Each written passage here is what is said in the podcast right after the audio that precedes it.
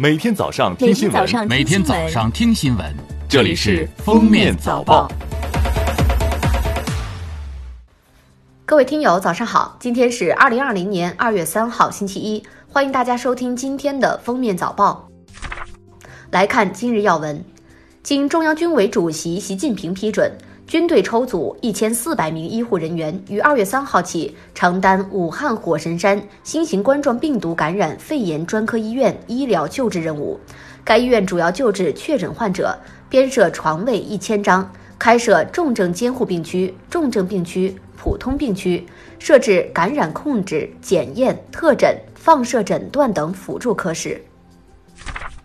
二月二号。国家卫健委发布了新型冠状病毒防控指南第一版，其中分别对老年人、儿童等特殊人员防控，以及幼儿园或学校、养老院房、办公场所、交通工具、公共场所居家隔离等特定场所防控作出了明确规定。二月二号，工信部消费品工业司副司长曹学军在新闻发布会上说，国内目前口罩产能每天超一千万只。可用于隔离病房等地的医用 N95 口罩每天产能六十万只。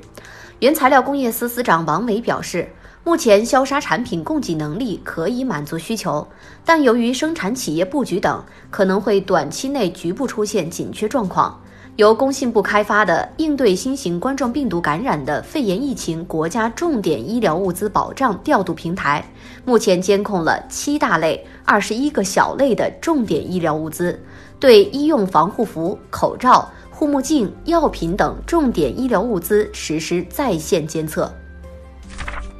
交通部二号发布消息，经国务院同意，将二零二零年春节假期收费公路免收小型客车通行费截止时间延长至二零二零年二月八号二十四时。公安部交管局要求，任何单位和个人不得以疫情防控为由擅自封闭高速公路、阻断国省道干线公路，不得在公路设置路障，阻拦所有车辆通行，切实保障应急救护、生产生活物资运输。国家卫健委专家组成员邱海波表示，新型冠状病毒感染的肺炎发病基数较高，重症病人数量看上去较大。但从数据统计来看，重症或者危重症的病人应占确诊病人百分之十多一点，整体来说不高。如果从救治成功率来看，远高于甲流和禽流感。现在已有对新型冠状病毒感染病人的监测，这些病人感染两三周后就可产生抗体，尤其是痊愈病人，一般抗体会持续半年或更长，所以半年内再感染可能性非常小。除非病毒又变异了，但目前还无证据。下面是热点事件：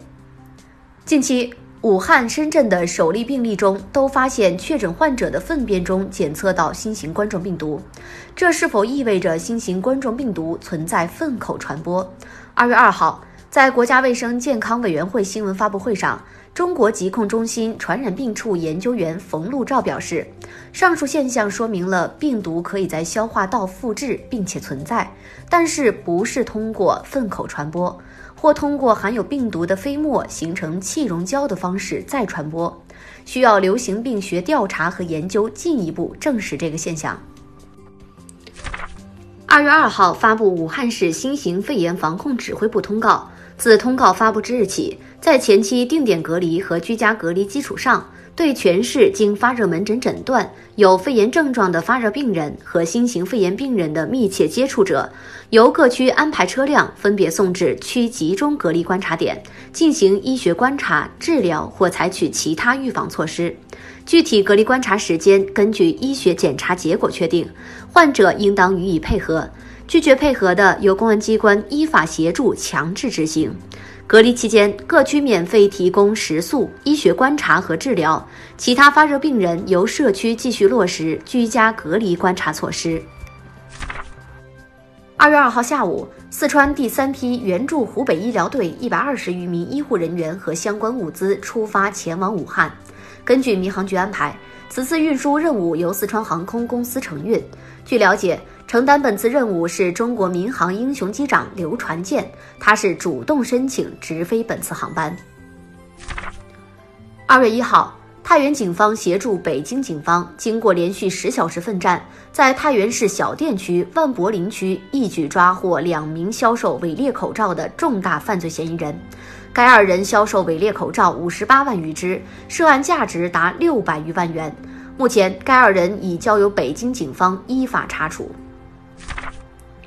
二月一号，哈尔滨相关部门公布了两起因家庭聚集而引发疫情的典型案例。其中有一人传染四人和一人传染两人加四人的案例，希望广大市民引以为戒，自觉做到疫情防控期间不聚集、不聚会、不聚餐，营造人人为我、我为人人的防控氛围，严防聚集性疫情发生。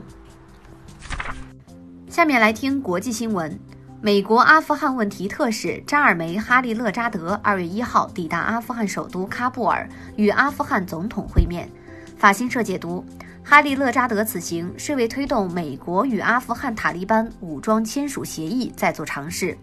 哈利勒扎德一月三十一号到访巴基斯坦，为推动达成协议争取地区国家支持。感谢收听今天的封面早报，明天再见。本节目由喜马拉雅和封面新闻联合播出。